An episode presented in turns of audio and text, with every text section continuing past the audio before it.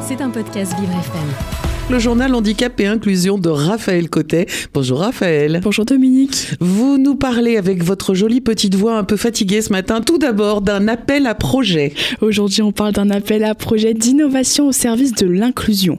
En France, ce sont 12 millions de personnes qui sont en situation de handicap et ce sont 17% d'entre eux qui sont au chômage.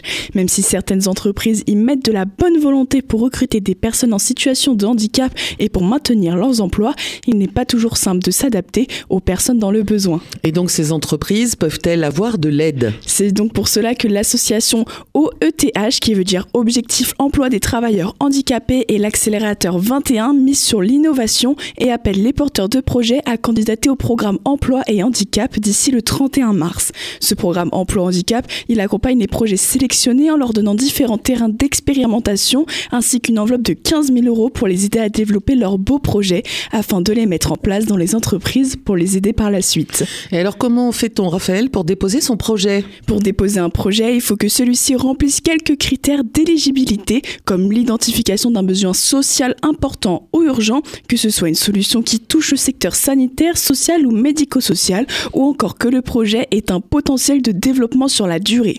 Comme je l'ai dit, les candidatures sont à déposer jusqu'au 31 mars. Une présélection des projets sera par la suite faite et l'épreuve finale se déroulera fin juin 2024 à Montrouge.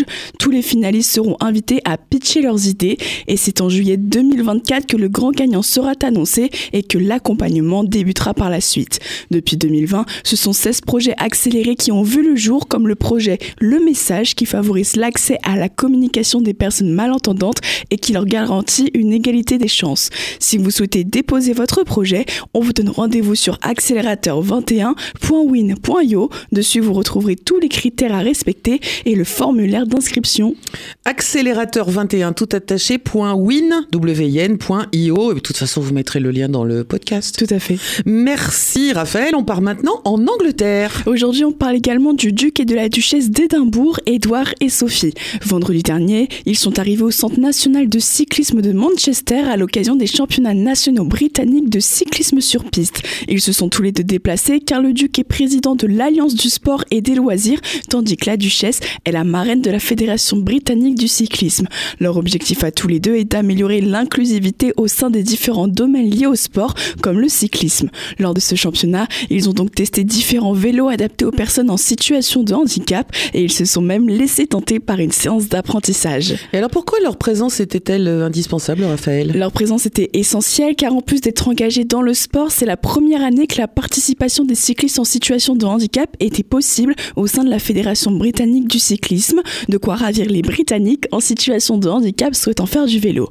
Après avoir fini l'entraînement, le duc et la duchesse d'Édimbourg ont assisté à plusieurs courses de vélo et ont remis les médailles et les trophées aux vainqueurs, ce qui prouve leur engagement dans le milieu sportif et pour l'inclusion de tous. C'est donc une très belle avancée pour ce pays. Et donc bravo au duc et à la duchesse d'Édimbourg. Le journal Handicap et Inclusion de Raphaël Cotet, c'est tous les matins sur Vivre FM. C'était un podcast Vivre FM. Si vous avez apprécié ce programme, n'hésitez pas à vous abonner.